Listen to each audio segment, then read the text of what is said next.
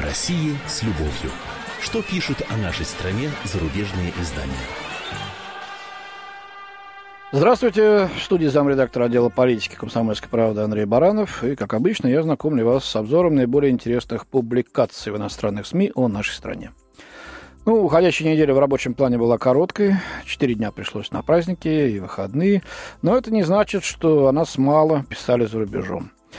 Конфликт на Украине, степень вовлеченности в него России, различные сценарии развития ситуации в контексте того, какие шаги может и захочет предпринять Москва, вот все это оставалось главной темой комментариев наших коллег. Вот, например, Франческо Семприни из итальянской Ла Стампа привел мнение американского аналитика, который полагает, что Путин оказался в сложном положении. Да, это, конечно, очень такой свежий тезис, не банальный, так сказать.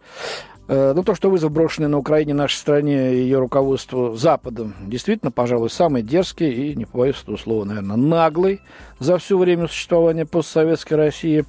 И вызов этот требует тщательно продуманных, но быстрых и нестандартных ходов, это понятно всем. Что же, по мнению автора статьи и цитируемого им американца, будет делать Путин? А, кстати, цитирует он Андерса Осланда, бывшего экономического советника России и Украины. Так вот, Осланд полагает, что Путин обычно прислушивается к трем группам своих приближенных. Первое – это когорта крупных бизнесменов, в состав которой, по мнению американцев, входят Геннадий Тимченко, Аркадий Ротенберг и Юрий Ковальчук. Ко второй группе относятся государственные менеджеры, те, кто обеспокоен ситуацией в Крыму. И, наконец, третья группа, представленная высокопоставленными чиновниками в сфере национальной безопасности. В то время как первые две группы, по мнению Осланда, опасаются последствий экономических санкций, последняя по-прежнему настаивает на продолжении жесткого курса.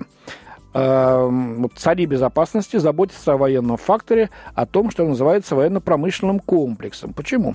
А потому что оборонный комплекс, унаследованный от Советского Союза, опирается на важнейшие структуры на Украине, в частности, на востоке страны, уточняет Осланд.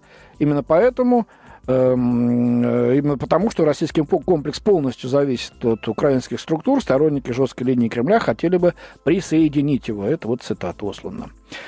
Ну, автор статьи полагает, что остается только надеяться, что первые две группы одержат вверх, а, то есть более осторожные, такие прагматики. В последние годы российская экономика активно интегрировалась с Западом. В 2012 году, напомним, Россия вступила в ВТО, Всемирную торговую организацию. В настоящее время ведутся переговоры с Организацией экономического сотрудничества и развития. Э, российские власти заинтересованы в том, чтобы продолжать финансовую интеграцию, несмотря на политические проблемы в отношениях с США и Евросоюзом, пишет автор статьи. И вот вывод интересный. Атмосфера сильной неуверенности и страх перед будущими санкциями оказывают большое влияние на экономическую ситуацию. Типы масштабы возможных санкций являются проблемой для иностранных инвесторов, уверен Усланд. Почему? Потому что Россия намного больше по сравнению с другими странами, которые в прошлом подвергались таким санкциям. И она интегрирована в международную финансовую систему уже очень сильно. Следовательно, существуют сложные, трудно поддающиеся оценке связи, говорится в статье. То есть эти вот санкции могут другим своим концом ударить полбу тем, кто их вводит. Это я уже добавляю от себя. Следующая публикация вполне могла быть напечатана под рубрикой «Эхо Крыма». А, Шон Уокер из британской The Guardian пишет, что Владимир Путин не только самый популярный российский политик, но и восходящая икона стиля. 11 июня в ГУМе э, на Красной площади в Москве началась продажа футболок с его изображением, э, с изображением Путина. Те россияне, кому мало видеть президента каждый вечер в новостях, получили возможность поместить его лицо еще и у себя на груди, сообщает Уокер, так не без шуточек. Э, это футболки, а речь идет об футболках. Эти футболки для всех, э, мы не ориентировались на какого-то конкретного покупателя, они подойдут кому угодно, от десятилетнего ребенка до гордого пенсионера, заявила одна из создательниц коллекции Анна Трифонова. По словам дизайнеров, их вдохновили многочисленные победы на мировой арене. Олимпийские победы, хоккей, Крым. После всего этого сложно не видеть в России страну-победительницу. Всего создано 15 различных принтов на футболках. Некоторые из них отсылают к недавним событиям на Украине. В частности, Уокер отмечает ретро-футболку с Путиным в гавайской рубашке и коктейлем в руке и с надписью «Привет из Крыма». На другой изображен президент в камуфляже и красуется надпись «Самый вежливый из людей». По свидетельству корреспондента, на открытии магазина российских телевизионщиков было намного больше, чем покупателей. ну, может, на открытие да, потом покупатели валом повалили, кстати. Это я опять-таки добавляю от себя. А, это показывает, какой гибкий у нас лидер и какая гибкая страна, рассказал Уокер, один из посетителей, купивший сразу несколько футболок. Некоторые очень серьезные, некоторые шутливые. Раньше были только суровые портреты и красные флаги, но теперь у нас есть лидер с другими настроениями. Ну вот знаете, Все это, конечно, весело. И весь этот год мне в обзорах приходилось уделять внимание в основном политическим темам, э, даже во время Олимпиады в Сочи. Ну, что ж, таковы мировые реалии, эти темы э, политические в первую очередь интересовали и, наверное, продолжают интересовать и будут интересовать наших иностранных коллег-журналистов. Но вот на этой неделе появились публикации, посвященные другим проблемам, не менее важным для нас, между прочим.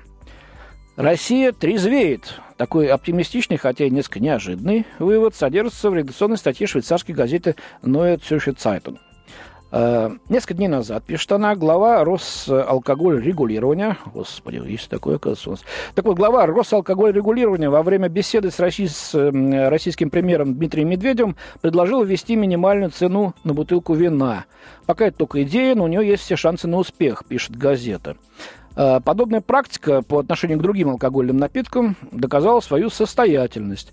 В борьбе за здоровье россиян российские власти значительно осложнили и удорожали, удорожили простите, доступ к алкоголю, в результате чего сократилось э, его потребление.